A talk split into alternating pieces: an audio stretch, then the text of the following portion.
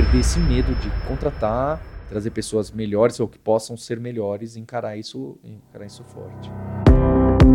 Olá, seja muito bem-vinda e muito bem-vindo ao Startup com VC. Startup com VC é o podcast no qual a gente entra em detalhe, no qual a gente destrincha a execução das melhores startups no bate-papo franco e direto com os melhores empreendedores do Brasil. Nessa primeira temporada do Startup com VC, a gente está focando no tema de finanças. Então, no final do bate-papo com o nosso convidado, tem um bloco de uns 10 minutos que a gente aborda alguns conceitos técnicos, mas muito básicos, para você não cometer erros, né, quando você for executar a sua empresa empresa ou cuidados que você tem que tomar para não capotar no financeiro, algo que é infelizmente muito comum quando as startups começam a crescer.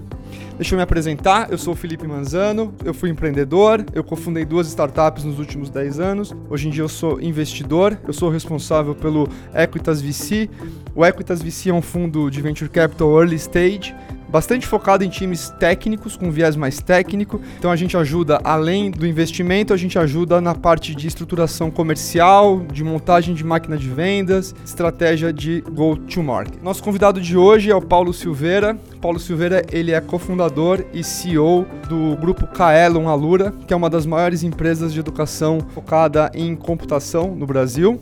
É, o Paulo ele é formado em ciência da computação pelo Instituto de Matemática e Estatística da USP. E nesse bate-papo a gente tem uma conversa franca com o Paulo sobre os desafios que ele enfrentou ao fundar e escalar a empresa dele. O Paulo também ele é muito envolvido nesse ecossistema de startups. Ele é o host de dois dos principais podcasts do Brasil, o Like a Boss e o hipsters.tech. O bate-papo de hoje é um bate-papo muito rico, muito franco sobre os desafios de empreender. Eu tenho certeza que vai ser bastante útil para você que está do outro lado e que, como o Paulo, não tinha uma formação de business, mas está encarando os desafios, né?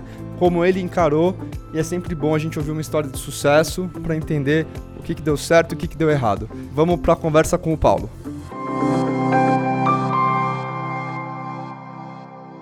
Fala Paulo, bem-vindo aqui ao Startup com VC. Obrigado pelo teu tempo e pela presença aqui com a gente hoje. Valeu, Felipe. Obrigado, Samuel. Samuel também participa, tá aqui, tá valendo já. Eu queria começar a nossa conversa aqui hoje do começo, né, da Kaelon Alura, como é que você teve a ideia, como é que você começou e também se você puder falar um pouco da migração, né, da criação da Alura, foi uma virada para o digital aí na história da Kaelon. O que, que você tem para di dividir com a gente sobre isso? Felipe, eu acho que é interessante a conversa, porque hoje em dia, não sei exatamente porquê, mas a educação e o online e o digital, a tecnologia estão na moda e conversar com venture capital, com investidor. Antes, um business que era totalmente de private equity ou, ou familiar, hoje em dia, venture capital olha um pouco ainda não tem o mesmo olhar que para as outras frentes, né? Porque quando a gente fala de edtech, normalmente tem alguma fintech por trás, HR tech ou alguma outra tech a educação não costuma ser o, o fim, o grosso. É, por quê? Porque em 2004, quando eu comecei, eu era menino, eu estava no mestrado em ciência da computação lá na USP, a gente queria montar uma escola. A, a gente montou uma escola, literalmente, com monitor de tubo, sabe? Aquelas coisas, e computadorzão e desktop. Não era nem notebook, não era nem LCD. Uma escola de programação. E a programação era tão não na moda, a tecnologia era tão não na moda, que a gente dava aula e cursos só para quem já programava. não tinha esse frisson que era, ah, todo mundo tem que saber programar, que eu nem, nem concordo, tá? Ah, todo mundo tem que saber programar, todo mundo tem que aprender código, todo mundo tem que. Não existia isso. Aliás, em 2004 no Brasil, o venture capital também não era consolidado, né? Vai consolidar com Monax e tal, em 2010, na década, na última década, não no primeiro, no começo do milênio. Então é curioso porque durante sete anos, a gente tocou a Kaelon, chamava, só tinha esse nome, Kaelon, escola de tecnologia, de programação para quem já programava, inclusive alguns cursos até relativamente avançados, porque não tinha esse mercado, todo mundo quer aprender e etc. Tem um bilhão de vagas e todo programador e programadora ganham milhões de salário, que também é outra mentira. É, não tinha esse buzz na mídia e no, na educação, justificado ou não, não existia. Então eu começo junto com meu irmão em uma salinha de 36 metros quadrados com, com seis computadores de tubo, total de quatro ou cinco colaboradores, e isso cresce organicamente até 2010. É, a gente vai abrindo em outras cidades, Rio de Janeiro e Brasília em especial e pegando outras frentes. A gente pegou a tal do Java, depois a gente foi pro front-end JavaScript, depois a gente foi pro Agile, Scrum. Então a gente pegou alguns booms de coisas que hoje as startups e os investidores sempre ouvem falar, né? Agile, Open Source, Squads. A gente pegou a época desse boom e a gente adotou. Na faculdade a gente adorava essas coisas. A gente era considerado. Ah, esses aí são os hipsters que não. Ah, isso aí nunca vai pegar. Esse negócio de Scrum e Agile é coisa da molecada. Nunca vai pegar. Open Source, você tá louco. Quem é que vai dar garantia? Então a gente caminhou nessa. Que na época era contramão. Hoje em dia é totalmente mainstream, né? Esse papo. Naquela época era secundário. Era considerado até falta de organização e etc. Não que não tenha seus problemas. Então a gente começa a Kaelon de 2004 a 2011 totalmente presencial. No mecanismo mecanismo, a gente cresce até uns 50 colaboradores em 2011. Então a gente nunca teve um crescimento de 300% ao ano. Foi sempre 40%, 50%. E a virada pro, pro modelo online, pro modelo Alura, como é que foi a decisão? É o dilema da inovação mesmo, né? O business novo canibalizando o antigo. Como é que foi essa decisão? Eu gosto muito do dilema, do livro, porque eu vejo algumas empresas passando e a gente passou por isso. Quando a gente discutiu em 2011, 2010, 2011, o Guilherme, que é fundador, meu irmão, ele provocava, falava, vamos para online. Aí eu falava, isso aí não tem qualidade, isso aí... Era, lembrando, hein, que 2010, 2011 tinha um ano, dois anos o iPhone. E o, quem usava o YouTube no celular para ver vídeo? Ninguém. É, não tinha banda, não tinha celular, não tinha rede, não tinha nada nem no desktop. Então era, era até o timing um pouco errado. Então em 2011 a gente questionava: ah, mas isso aí não tem qualidade, isso aí é muito difícil, isso aí não, não tem banda. E, e, se isso aí der certo, vai matar nosso business principal. Então a gente tinha exatamente o dilema do inovador de canibalizar o seu próprio business com um produto mais barato com menor margem. Então a gente passou por esse dilema, obviamente não numa escala Kodak, Blockbuster, Netflix, né? Mas é real, por isso que eu acho muito legal. O Taleb fala que escrever um livro bom não é aquele ele pensando nos próximos 20 anos, é o que você pensa nos últimos 20 anos. E se ele se encaixa para os últimos 20 anos, é que tem uma chance dele perdurar. E o Inovator's Dilema, que acho que é de 95 ou 94, sei lá, eu. Se você olhar, ele já estava relatando algumas coisas que aconteciam e que encaixam perfeitamente pelos próximos 20 anos, né? Você lê o livro, ele está falando de Uber, Netflix, na época que não existia nem Uber, nem Netflix, nem iPhone. Então a gente passou por esse dilema, tanto que quando a gente lança online, a gente nasce com a marca Kaelon Online e a gente só lança cursos satélites por causa do medo da canibalização exatamente como o livro. Foi pelas beiradinhas mesmo, playbook mesmo, baseado no livro do, do, do, do Christensen, né? É, mas eu acho que o Christensen até fala, você devia ser mais agressivo, ataca o seu core, ataca o seu business mesmo, não tenha medo de atacar seu business. Porque se você não atacar, o concorrente vai atacar. Então, aí isso aconteceu. Em 2013 a gente viu que podia ter, tava tendo alguma atração, e a gente resolve criar um brand novo, por causa que a gente percebeu que tinha persona diferente, público diferente, comunicação diferente, e presencial, preço, diferente e que era complicado. Eu sempre brinco que é o rodízio, né? Você vai, você entra no, no rodízio de carne, tem sushi, pizza também. Você fala, mas que diabo que é isso aqui, né? Você, você é bom no quê? E você não consegue nem entender a precificação da pessoa. Mas peraí, o que, que você vende? Hoje em dia até sofre esse problema, porque a gente ataca tecnologias não só em programação, também é um pouco complicado o recado, né? Passar a mensagem é não trivial, né? Não é, você não é um restaurante de sushi, você é. tem que se explicar um pouco, né? Isso, e é ruim quando você precisa explicar um pouco, mas é um preço a se pagar se você quer. É a diluição de marca, é, tem vantagem e desvantagem. Então a gente, em 2013, a gente resolve criar um novo, uma nova marca, e no começo a gente sofreu, porque a gente não tinha o branding da Kaelon, que já era consolidada no mercado, já tinha pessoas que gostavam, criado comunidade, etc. Então a Lura, a gente começa a, a gente dar uma patinada, a gente sente no começo. Aí a partir de 2015 a gente ganha tração e nos últimos dois anos e meio, eu acredito, uma, algo muito forte por causa desse trabalho, acho que exatamente esse trabalho de comunidade, de estar próximo, de querer fazer acontecer, próximo de startups, próximo de venture capital, próximo de big corps que passaram pela transformação digital, seja isso o que for. E aí a gente vê essa atração ganhando muito, né? Hoje em dia a Lura, ela deve ser maior do que a Kaelo, imagino. É que agora com a pandemia as coisas complicou muito, né?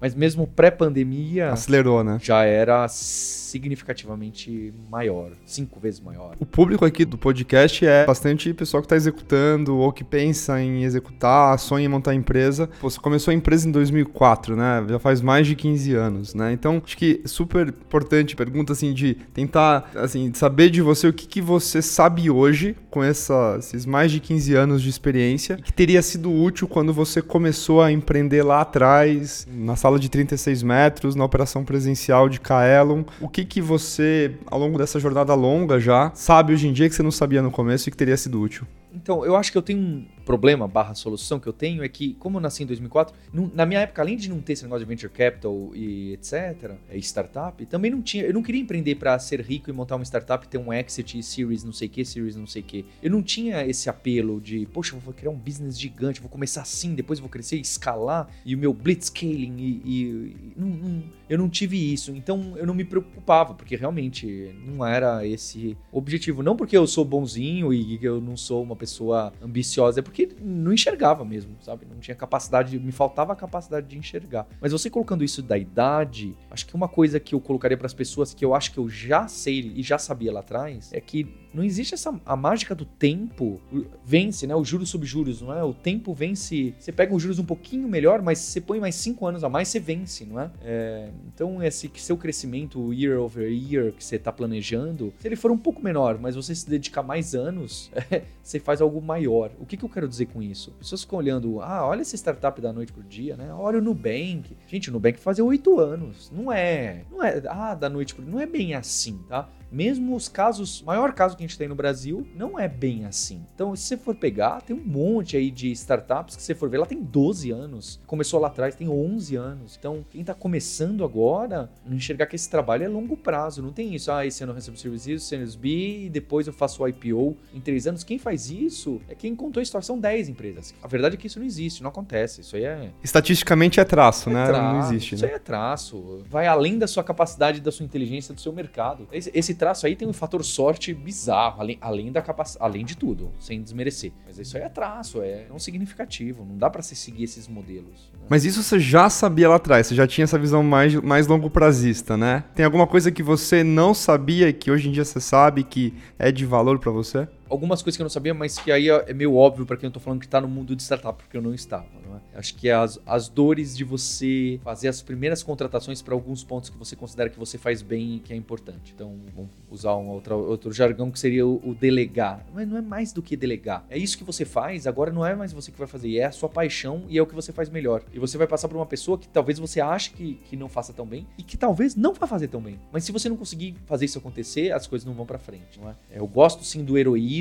gosto sim da capacidade de você executar e colocar a mão na massa. Eu até hoje enfio. Eu acho que é um exemplo, eu acho que me deixa no campo de batalha eu ensinar aluno, faz parte da minha empresa. Eu, eu sou um professor, mas você também precisa dar espaço e saber que você não vai ser o melhor e tem que fazer os outros serem melhores que você. É aquela coisa que o pessoal de startup fala, né? Se você está contratando pessoas que não são melhores que você, você está contratando errado, né? Ou que não podem vir a ser melhores que você, talvez para deixar mais real. Você está contratando errado. Então, perder esse medo de contratar, delegar, não sei se é bem a palavra, trazer pessoas melhores ou que possam ser melhores encarar isso, encarar isso forte. Hoje, enfim, nossas conversas prévias, eu acho que Kaelon Alura tá mais ou menos com umas 200 pessoas, né, na equipe, é mais ou menos isso. 230, 230 pessoas. 230, é, acho que da última vez que a gente conversou, deve ter dado uma crescida já.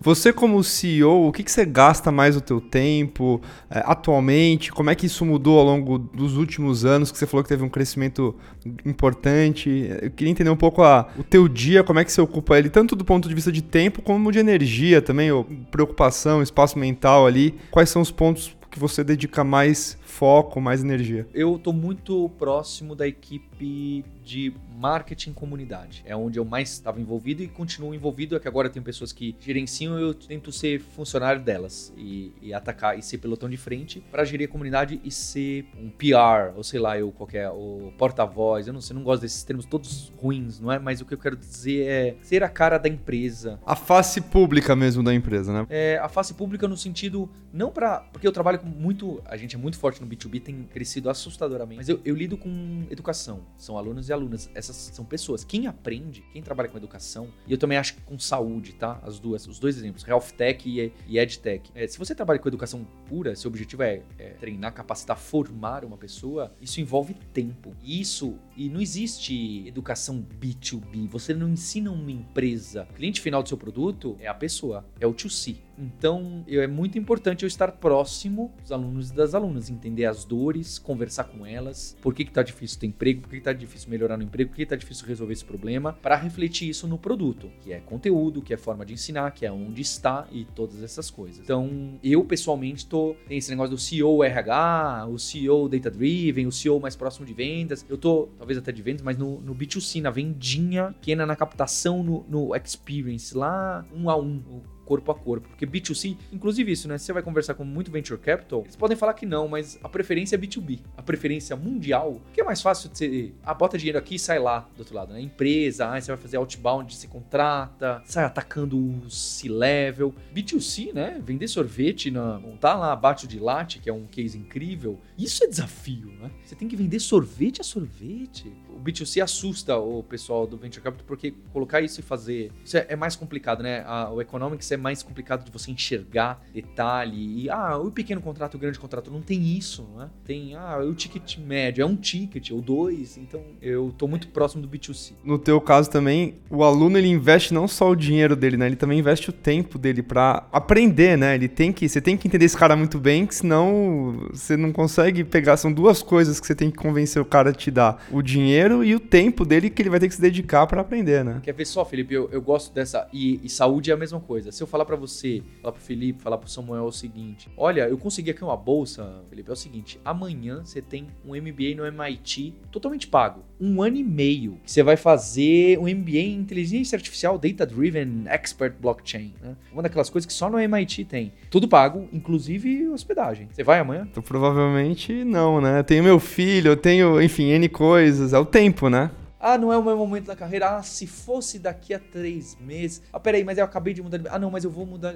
Mas você tem um investimento seu, não é só dinheiro, é tempo. É isso mesmo que você quer? Será que é isso? Ainda mais quando a gente vai ficando mais velho. Em teoria, óbvio que nós somos privilegiados, mas a classe média tem essa história. Você vai ganhando um pouco mais de dinheiro, tendo um pouco mais de espaço, tá faltando tempo. Então, o seu tempo, tem que saber onde você vai colocar o seu tempo. Tem que ser mais certeiro. É óbvio que não dá para fazer isso. E eu faço analogia com hospital também, né? Você vai no hospital, você escolhe o seu médico, você não vai tomar um comprimido e tá resolvido, não é? Isso leva tempo. E mais ainda, não é só hospital. Curar de uma doença, você ser mais saudável, depende o protagonista é você. A verdade é essa, tá? Depende da sua alimentação, do seu exercício. Você tá, tá tomando um remédio, como o médico falou, que normalmente não acontece. Então, é, tem a sua dedicação. É, educação, saúde são coisas que você paga caro em muitos casos.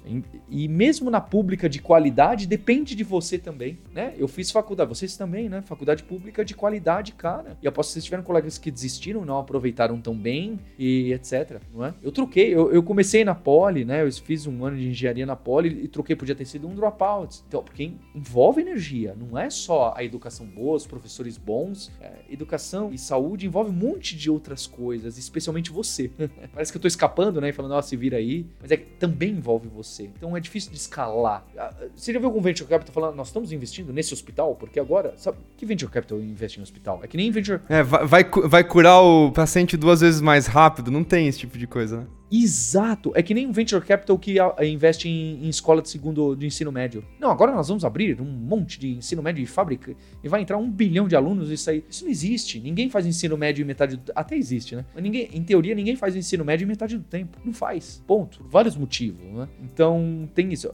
Por isso que eu digo que tem mais cara de private equity, não é? Que é um, tá estabelecido, vão melhorar e crescer com M&A ou organicamente ou em passos, passos tradicionais. Acho que aquele papo em educação e em saúde, nove mães não fazem um filho em um mês, né? Não tem como. É isso aí. O que que, assim, da tua experiência, Paulo, como empreendedor, como, enfim, CEO de startup, CEO de empresa, no caso, hoje em dia, o que que você achava que era importante, mas que se mostrou uma perda de tempo, uma perda de energia? Difíceis, né? Pensar. Eu acho que é eu ter o plano de. de... Eh, ninguém nunca me cobrou isso, tá? Nem o Gustavo, nem meus. Nem minha board, nem investidores. Ah, o plano de 10 anos, sabe? Que hoje, em seis meses, a gente. Inclusive agora, né? A gente tem várias coisas acontecendo. Muda tudo, não é? Porque o cliente muda. Isso é a realidade de várias empresas. E, e aí eu, eu retomo o negócio da agilidade, Scrum, iteração e, e essas coisas. Corporate venture e inovação, essas palavras estão acontecendo não porque o mundo mudou, porque o cliente mudou. O cliente agora ele muda cabeça da noite pro dia e você precisa ficar meio de olho, você precisa ter essa velocidade de reagir, não aos concorrentes, é o cliente que precisa reagir, né? Acho que às vezes eu fazia planos de cinco anos e aí, né, aquele negócio que. Acho que é um exercício, óbvio que é um exercício, um exercício bom, mas a gente vê que o melhor era eu ter o de seis meses bem focado, sabe? Investir sim, sim. Mais afiadinho ali, mais tático do, e, do que estratégico. Assim. É, essa é uma crítica que algumas pessoas fazem a mim, que eu sou menos estratégico e mais tático. Mas eu acho que também tem uma vantagem, tá? É, não, não só de eu ser mais tático, de eu gostar de trabalhar, de executar no tático, tá? E eu gosto, confesso que eu gosto mesmo. Ah, o viés pra ação, né? O negócio. É, até porque isso é mais. Eu brinco, né? Quando você vai crescendo, numa... acho que isso deve acontecer também numa carreira executiva. Você começa analista, aí você vira gerente, você vira, sei lá, diretor. Cada vez menos você vê o impacto direto das suas ações. Você faz uma ação e você não vê, ah, esse KPI, esse OKR mudou por causa minha. Não fica claro. Então você sai todo dia. Eu já passei por essa fase, acho que uns três anos atrás, eu tava muito frustrado. Eu saía do trabalho e falava: O que, que eu fiz hoje? Não fiz nada. E não é nem por causa dessas piadas, ah, fiz só reunião, não é isso. Eu falei, e aí, o que, que eu entreguei? Nada, nada. Não, não tinha nada concreto palpável. E, e, isso me deixa frustrado, né? E você, como programador, programadora, é legal, né? Você entrega linhas e features e coloca no ar coisas. É um trabalho muito bacana. Aí, no dia que você vira gerentão, sei lá, ou qualquer coisa, CEO, você para de entregar, né? Por isso que eu gosto desse meu trabalho. Eu gosto de podcast, de, de participar, de escrever, de debater. Que pelo menos eu falo, ah, hoje eu conversei com não sei o quê, de alguma forma, deixei minha marca lá e as pessoas, mais pessoas conheceram a gente. Fiz uma ação de marketing, vai? No pior dos casos, fiz uma ação de marketing. Agora, o que, que você fez? Ah, eu organizei a estratégia, me, é, eu me sinto mal, apesar de que sei que falho, eu falho aí. Todo mundo me dá uma criticada nisso e, e acho que com razão. Pegando o gancho dessa tua resposta, assim, tua jornada como empreendedor, quais foram os teus principais erros? Você fala, putz, isso aqui realmente foi uma decisão errada? Foi um erro crasso olhando a posteriori agora? Eu acho que das de grandes decisões, acho que um, um grande erro foi. E aí, de novo, né? Eu vindo do mundo não startup. Era de ter medo, medo de queimar margem, medo de gastar mais, medo de contratar mais. Então, durante muito tempo, a gente foi vir de classe média baixa, pais professores e aquele mundo de dívida, etc. Falou, gente, dívida não é nem aqui. Não, não que fosse arriscar nesse nível, mas é, sempre margem sadia, sempre EBITDA positivo, sempre. Ah, só vou contratar mais um se tiver na cara que vai trazer valor e que vai gerar resultado. O que é difícil, não é? Se eu, é difícil fazer esse. Tá tudo tudo amarradinho assim. Não, é. Senão, é, senão seria. Todo mundo faria dessa maneira, mas não é assim, né? Todo mundo. Aí seria um livrinho, né? Aí era um planinho mesmo. Não é. Então você precisa. Sabe, eu não tô falando para contratar descontroladamente, e acho que algumas startups contratam descontroladamente. É, mas tem que botar a cara e falar, vou contratar. Sentir, tô vendo que aqui vai me apertar. Contrata, né? Tem espaço? Band, contrata. Eu acho que isso a gente demorou para ter uma contratação mais firme. Inclusive, a gente tá só agora pegando uma pessoa dedicada para a contratação. Pra você ver como está atrasado. E essa questão financeira que você puxou, essa questão né, de, de pensar em margem e ser disciplinado e não entrar em zona de risco ali. A primeira temporada aqui do Startup com VC, ela é focada no tema de finanças. Até a sugestão de fazer por temporada foi tua. A gente agradece pela sugestão. E eu queria te perguntar como, enfim, você é um cara que formado em ciência da computação, não é um cara que tem um background financeiro e montou uma empresa, escalou ela bastante, levantou investimento e, enfim, uma jornada bastante longa e próspera nesse sentido. O que que, o que que você, eh, no ponto de vista de finanças, quais foram as principais dores que você enfrentou, as principais dificuldades até hoje que você enfrentou em finanças? É, a gente só foi ter o CFO, né, o Gustavo Fujimoto, quando a gente recebeu um investimento lá em 2017. E eu acho que isso foi tarde, porque é óbvio, tem o Cláudio que sempre dirigiu a parte financeira, é, mas ter trazido alguém diferente, a gente todo mundo cresceu lá dentro, né? Ter trazido alguém de mercado e com experiência em venture capital, não é? Trouxe uma visão e falando, não, legal. Tanto que ele fala, tudo bem, Paulo, não precisa ter esse amarrado é, quando a gente faz investimento em campanha de marketing. Não precisa ter amarrado, é isso que vai trazer isso. Mas qual que é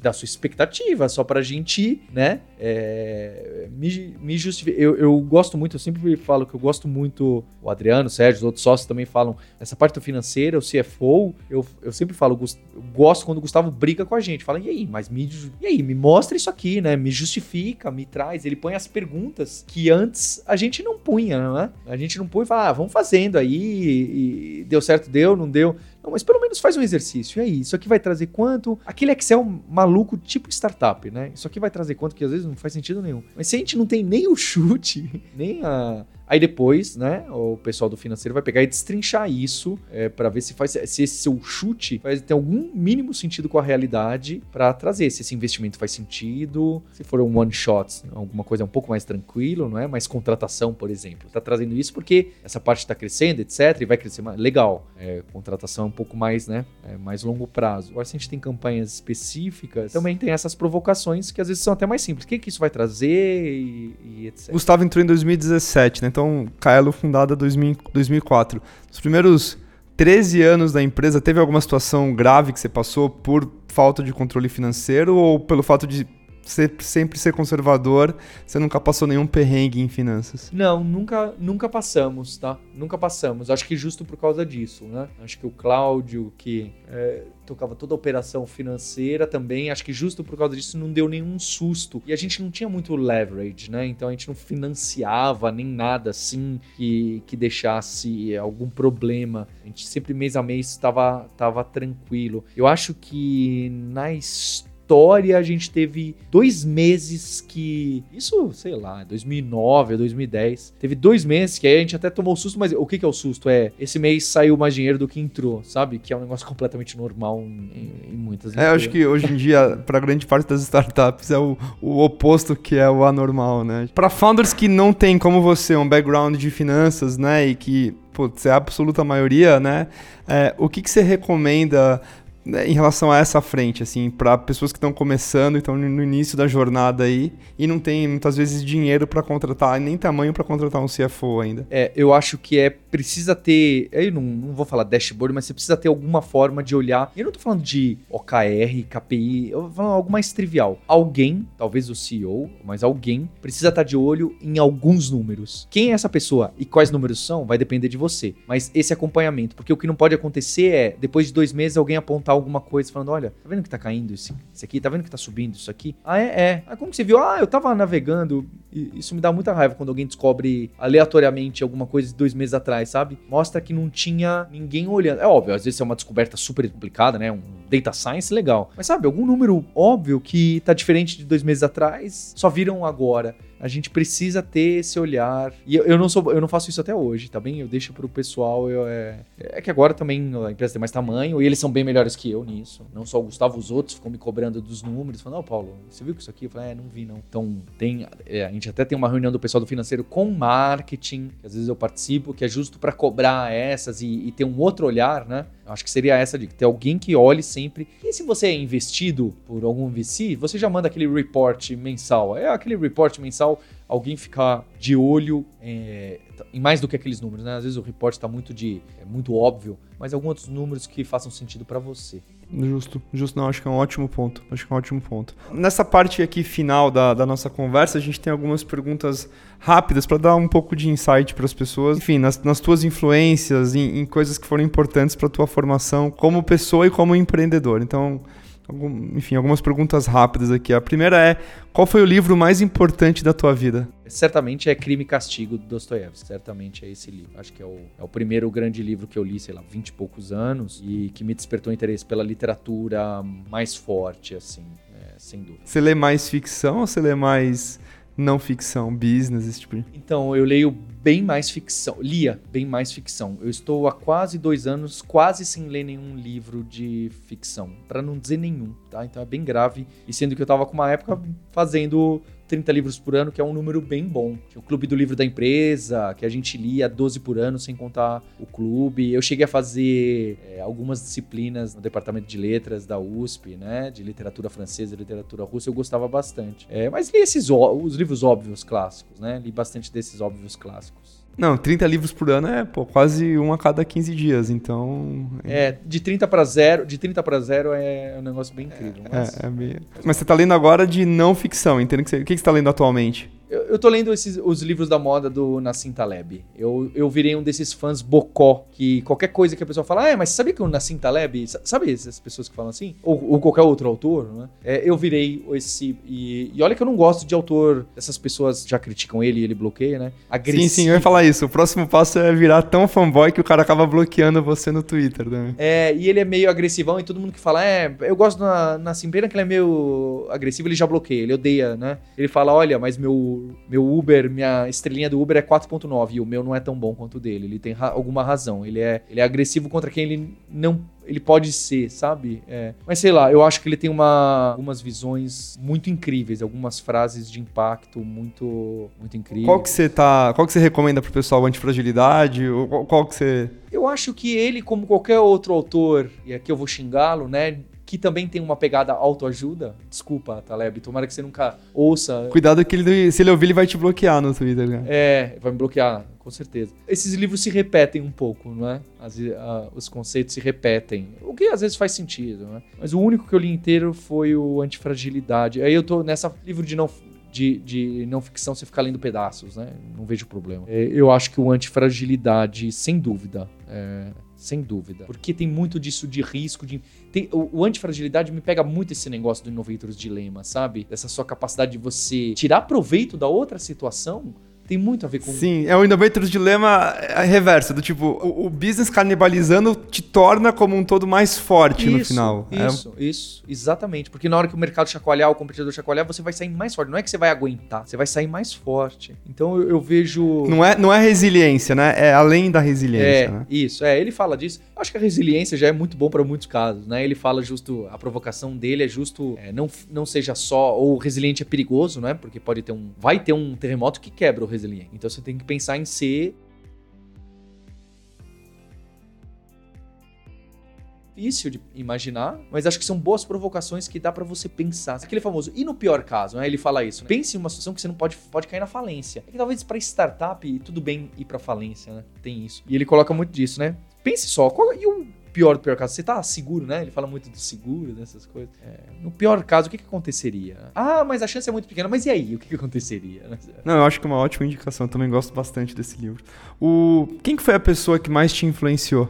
É, o mundo real, meus pais, sem dúvida. É, o mundo, o mundo real, sem dúvida, meus pais. Teu pai é professor, né? Você trabalha com educação, teu irmão também, certamente, né? É, e, e o meu pai tem uma história curiosa que ele foi sete anos padre da igreja católica. Então, ele tem essa capacidade de comunicação de, melhor do que oratória, a escutatória dele, né? Então, ele é uma pessoa que ouve. Eu não ouço nenhum décimo bem que ele. A capacidade dele ouvir sem opinar. Sabe bem aquele negócio de psicanálise? Você ouve e não dá opinião, só põe perguntas. Então, bem análise exploratória da ciência de dados, né? Que isso impactou muito a gente para ensinar, para ouvir e aprender isso muito. Eu acho que do, do mundo de negócio, eu vou falar aqui de pessoas próximas minhas, né? Eu acho que lá, o, o Joaquim Torres, que era da Local Web, foi de Impass, e é uma pessoa que me impactou muito, que é quem fez esse nome, gerente de produto aparecer aqui no Brasil é quem trouxe o Martin Kagan, essas pessoas. Foi quem me fez as primeiras provocações como empreendedor. O Rodrigo Dantas da Vindi, que foi a primeira pessoa que me trouxe a startups para investir. A primeira startup que eu investi, que é a Edwall, né? Eu já investi em 26. Quem me trouxe foi ele. Eu acho que ele me provocou diversas coisas, né? Para ser um empreendedor. Acho que essas duas pessoas é, me impactaram. Aí tem os autores e as pessoas que a gente fala, mas que eu não tenho contato nenhum. Mas aí eu acho que o impacto é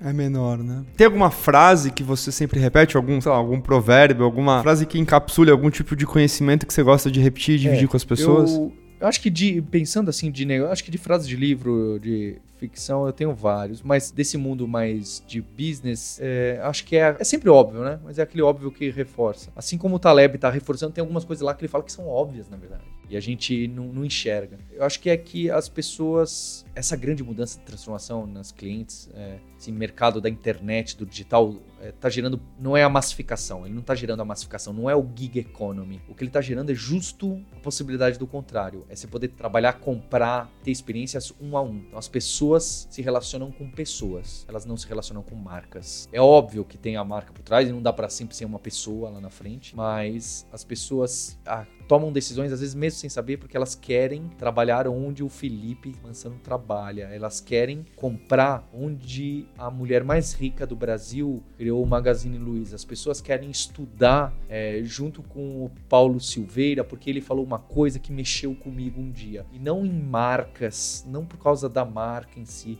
e educação e saúde tem muito disso, né? Você vai no hospital em que o seu médico trabalha. Você estuda onde tem aquele professor que você é muito fã da aula. É porque é uma coisa pessoal. Eu acho que todas essas relações comerciais e até de trabalho estão criando esses vínculos pessoa a pessoa cada vez mais forte. Cada vez mais forte. As pessoas falam até de e-commerce, né? Tem até um termo, alguém me passou isso, é recente esse termo do e-commerce, que as pessoas tratam o e-commerce realmente como uma experiência. E vai ter momentos, eles apostam que vai ter momentos que você com a sua família vai abrir abrir a televisão, o site para fazer as compras e, e, ter uma experiência de compra, assim como no shopping, isso vai acontecer no digital. E porque vai ter uma pessoa, uma influenciadora que vai te atender lá é, você entende? E não, eu entendo total, assim. Eu entendo total, porque assim, eu acho que é o que você falou, em vez de massificar, tá permitindo que você vá o, o, de um para um, né? Personificar, customizar. E, e, eu vejo isso também porque estava falando aqui antes, né, na nossa conversa de equipes pequenas, tem muito disso. Quando você trabalha com equipes pequenas, você tem uma relação muito próxima com as pessoas e tem muito do prazer de você estar tá trabalhando com aquela pessoa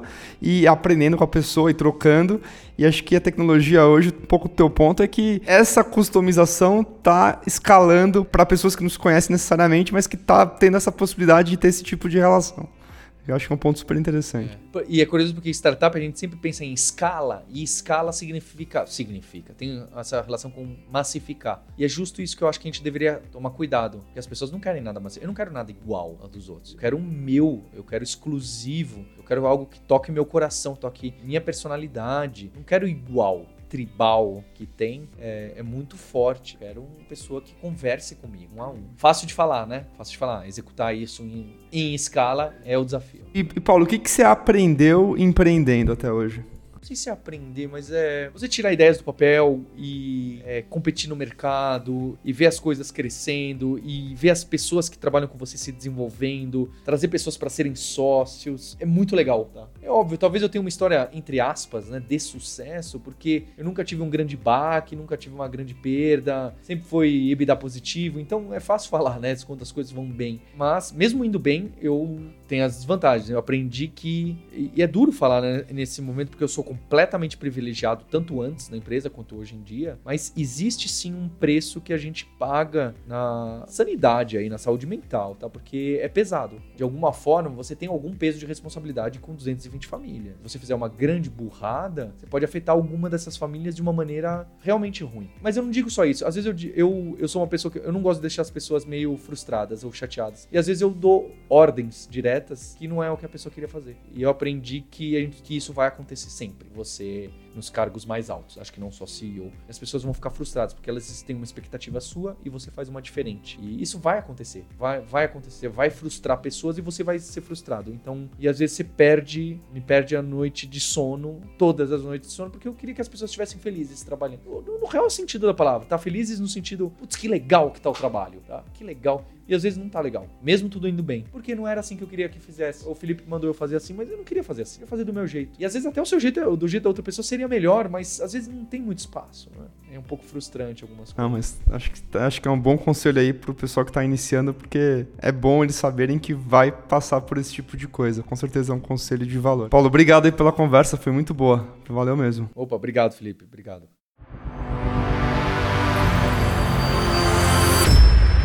Muito legal, né? Esse papo com o Paulo Silveira realmente faz a diferença a gente conversar com quem está executando. O Paulo tem muita experiência em diversos frontes, né? Seja como empreendedor, seja como investidor, seja como produtor de conteúdo e influencer, né? Então é ótimo poder conversar com ele e também entender essa questão dessa temporada aqui, da questão de finanças, como é que ele resolveu esse problema. O Paulo, formado em ciência da computação, era distante dessa área originalmente. Então, eu espero que você tenha gostado aqui bastante da conversa. Aproveitar agora essa segunda parte aqui do nosso podcast para passar por alguns conceitos um pouco mais teóricos, mas no intuito de como a gente está focando nessa primeira temporada em abordar o tema de finanças, né, em startups, vamos passar por alguns pontos que são dores que são muito comuns para quem está executando startup, que está começando, mesmo em startups com tamanhos já maiores, com equipes um pouco maiores, a gente sabe que as dores continuam, então a gente vai usar essa segunda parte aqui do, do episódio de hoje para destrinchar alguns dos pontos e, e tentar ajudar você aí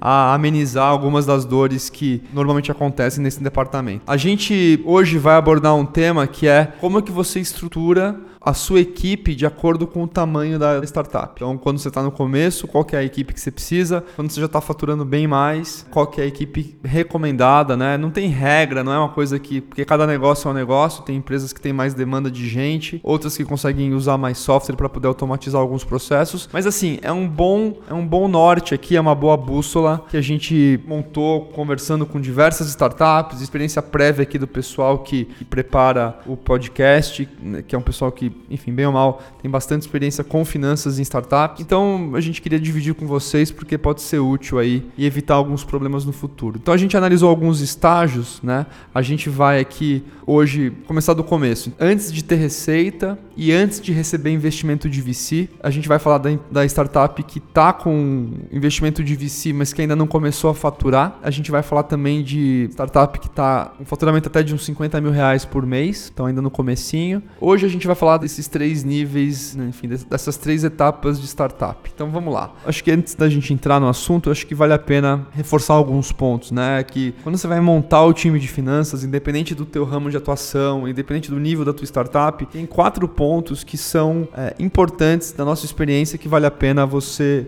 desde o começo, você dedicar algum tempo para evitar que você tenha lá na frente muita dificuldade, poderia ter sido evitada se você se preocupasse com isso no começo. Que são os seguintes: primeiro ponto é ter os processos e as rotinas básicas muito bem definidas, né, muito bem definidos. Gastar um tempinho, não é muito tempo, mas sabendo do que, que tem que ser feito, tentar definir esses processos, essas rotinas e quem são os responsáveis. Segundo ponto, a recomendação é que o financeiro seja um departamento com poucas pessoas, mas que sejam pessoas altamente capacitadas. Tá?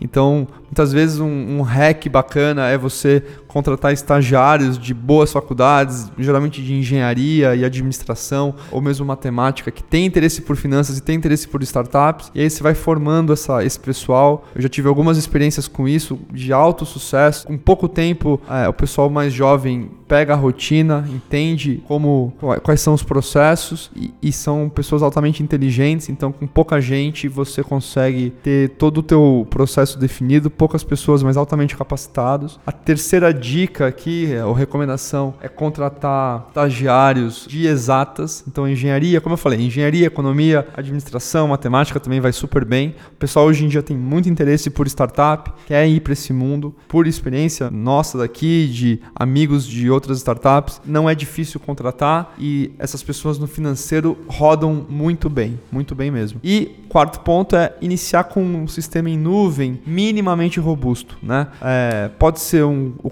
conta azul, pode ser o próprio homem já desde o começo, né? Aqui a gente não está tendo patrocínio nem do Conta Azul, nem do Homem ou do Emilenium, qualquer um desses sistemas são relativamente simples, especialmente o Conta Azul é bem simples, mas é útil. Então a gente recomenda que você, desde o começo, tenha organizadinho ali os lançamentos, crie o plano de contas, a gente vai falar de plano de contas daqui a pouco, é, para você ter o histórico todo organizado, é muito valioso isso no futuro, tá? Quando você estiver crescendo e você quiser analisar o passado, alguém te perguntar do teu passado, você ter isso já num sisteminha que fica lá, você não tem que se preocupar com backup, não tem que se preocupar com, enfim, com o que pode acontecer se o computador quebrar, você não vai perder todo esse histórico, tá? E um suporte de Excel com algumas rotinas. A gente colocou no site do startup.com.vc alguns modelos, alguns templates de Excel, coisa simples, mas que pode ser útil é, caso você não tenha aí no sistema ou as rotinas definidas. Dá uma olhadinha lá, é, é todo de graça o conteúdo, você pode baixar enviar para os seus amigos e, e talvez seja útil para você que está iniciando a estruturação dessa equipe de finanças. Dentro dessa fase, da fase inicial, que é quando a empresa está sem funding e sem receita,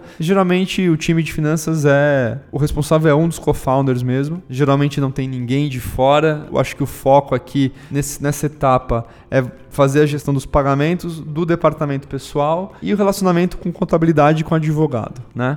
Uma alternativa é, é você iniciar com uma pessoa foque na, no departamento pessoal, né? caso você esteja contratando bastante gente, e que também cuide dessa pessoa, cuide do contas a pagar. E aí o co-founder fica com a contabilidade com os advogados, com o jurídico. Nessa fase inicial, como você não tem receita, você não vai ter o departamento de contas a receber. Tá? Foco nessa etapa é desenvolver produto e achar os early adopters, os primeiros beta clientes. Tem pouca relevância no, financeiro, tá? Depois que você vai para a segunda etapa, que caso você seja uma empresa que ainda não tem receita, mas já tem um funding, né? Já tem um porte de algum investidor, de algum VC, nesse momento que você já está um pouco mais folgado de caixa, talvez valha a pena você contratar um coordenador de finanças, tá? Essa pessoa, ela vai na sequência trazer duas pessoas que esse time vai ficar bastante tempo sendo a base do time financeiro. Então, basicamente dois estagiários que vão ajudá-lo a estruturar. E aí, já, aí você já entra numa fase bacana de de ter o financeiro bastante estruturado. Aí você fala, pô, Felipe, mas três pessoas, já um coordenador de finanças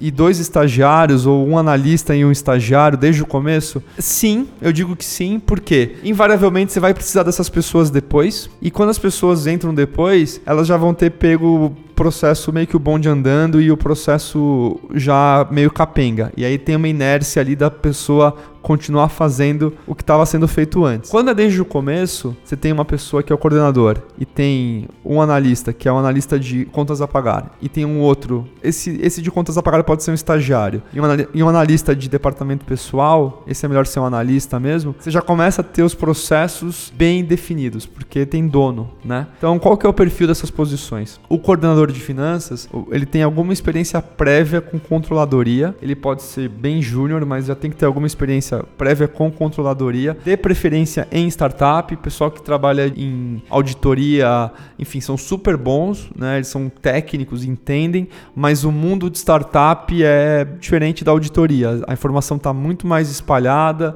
Eu já vi muitos casos de pessoas que vêm de auditoria, sêniores e que têm anos de auditoria, em grandes auditorias, não se adaptam a startup justamente porque é mais bagunçado do que aquela pessoa está acostumada. Então, eu privilegiaria alguém que tem mais ou menos uns três anos, dois, três anos de experiência, pessoa júnior ainda, a idade algo entre 25 a 27, 28 anos, e um salário médio de mais ou menos uns 4 mil reais, geralmente em regime CLT mesmo, pessoa, e a pessoa tem vontade de crescer, mas já tem uma noção dos números e experiência em startup, vai dar certo nessa posição. Em relação ao pagar, eu recomendo que você pegue um estagiário mesmo, um estágio entre 4 e 6 horas por dia vai dar certo. Idade média entre 21 e 23 anos. Importante a pessoa ter interesse de trabalhar em startup, ter algum interesse por finanças, né? Privilegiar faculdades de ponta que vêm, que, que sejam de exatas. São, o pessoal geralmente se adapta melhor. Engenharia, contabilidade, administração, economia vai super bem também. Salário médio, uma bolsa de estágio, aí depende do lugar onde está a tua startup. Aqui em São Paulo, entre bolsa e, e vale transporte, vale alimentação, geralmente fica em torno de uns R$ 2.500 por mês o custo do estagiário. Seguindo aqui, a gente uh, tem também essa pessoa do departamento pessoal. O departamento pessoal é assumindo que a empresa vá contratar bastante gente. É bom já ter alguém que cuide disso, porque essa pessoa sempre vai ter trabalho dali para frente para escalar é, a, o tamanho da equipe e aí é super importante ter alguém que já domine ali o processo. É um perfil geralmente com um, dois anos de experiência, já trabalhou em RH, tem bastante gente que trabalha em RH e tem empresas que tem muita gente no RH. Algumas dessas pessoas quer ir para startup, então não deve ser uma vaga muito difícil de você contratar essa pessoa de departamento pessoal que cuide mais da parte técnica. Salário em torno de uns 2 a 3 mil reais, geralmente CLT. É, essa é uma pessoa que eu não imagino que você vai ter dificuldade de contratar, porque é um perfil que tem bastante gente disponível no mercado. Dentro dessa é, fase da empresa, né, de que é antes de ter receita, mas depois de ter o funding, foco é você iniciar a implementação de um sistema de entrada e saídas de caixa, tipo um conta azul, né? Definir as provisões das saídas de caixa, aqueles gastos que são mensais e você sabe que eles vão ser, sair todo mês, você não sabe exatamente quanto vai ser o valor, mas você já tem uma boa ideia e aí você provisiona e aí você começa a ter uma rotina inicial de pagamentos, de aprovações, quem lança os pagamentos, quem aprova os pagamentos. Tem alguns relatórios, alguns KPIs que a gente vai falar um pouco mais para frente, são importantes de ter em cada uma das áreas, mas nessa fase é, é importante você já ter essas rotinas começando a ser implementadas e o sistema já sendo usado com a, o caixa batido todo dia ali no, no caso do conta azul, até para você ter o histórico no futuro do que, que foi gasto, do que, que entrou e do que, que saiu. Um outro ponto importante aqui, que o coordenador né, de finanças, essa pessoa que entrou para chefiar, que tem o perfil lá de experiência de controladoria, que essa pessoa assuma o contato com os advogados e com a contabilidade, liberando o co-founder para fazer coisas que vão dar mais avanço na startup, né? Que, que provavelmente em produto, em vendas, ou em tecnologia, ou em canal, enfim. Mas o coordenador já assume e ele já tem o. sabe quem é o advogado, externo, caso tenha, contabilidade, mesma coisa, e ele concentra isso e ele fica responsável. Combinado? Então acho que esses eram os pontos que eu queria dividir com vocês hoje, nessa fase inicial aqui de empresa, antes de ter receita, nos dois cenários, né? Pré e pós funding de VC, como que a gente recomenda que você estruture. Na semana que vem, junto com o episódio da semana que vem, a gente vai falar um pouquinho de como estruturar o departamento financeiro quando as empresas já estão com o faturamento. Combinado? Muito legal esse papo com o Paulo Silveira hoje, né? Realmente é bem a proposta aqui do nosso podcast de trazer um papo franco, dividir conhecimento com gente que já tem mais experiência. E o Paulo tá há bastante tempo na estrada. Tenho certeza que você gostou bastante desse episódio. Te pedir alguns favores, deixar alguns recados. Gostou do conteúdo? Indica para os amigos. A gente está em todas as plataformas de podcast. É muito fácil de achar. É só bater lá Startup com VC que você encontra. Então, se você puder nos indicar, a gente agradece muito. Toda terça-feira a gente tem um novo episódio. Então, terça-feira que vem vai ter outro episódio. A gente tem o nosso site, que é o startup.com.vc. No site a gente tem algumas coisas interessantes. A gente tem alguns materiais extras. Então, como a primeira temporada é ancorada, é focada em finanças para startups, a gente criou alguns templates, coisas simples, mas que ajuda, né? Template de DRE, template de balanço, de fluxo de caixa, controle de contas a pagar, de contas a receber, que a gente vai subir semana a semana lá no site, tá? É totalmente de graça, são os templates simples de Excel. Você pode entrar, baixar, usar na sua startup, mandar para os amigos, mas é melhor ter isso do que não ter nada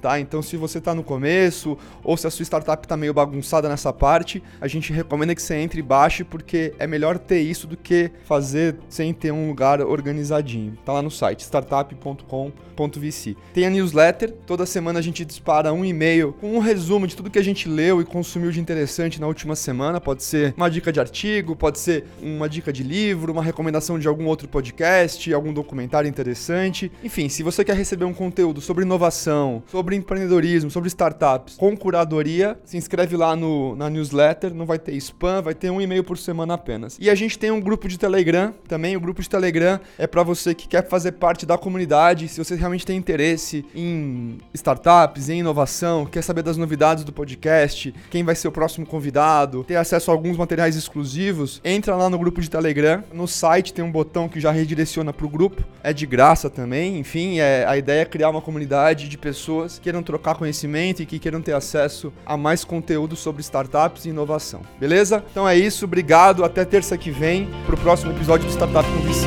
Um abraço.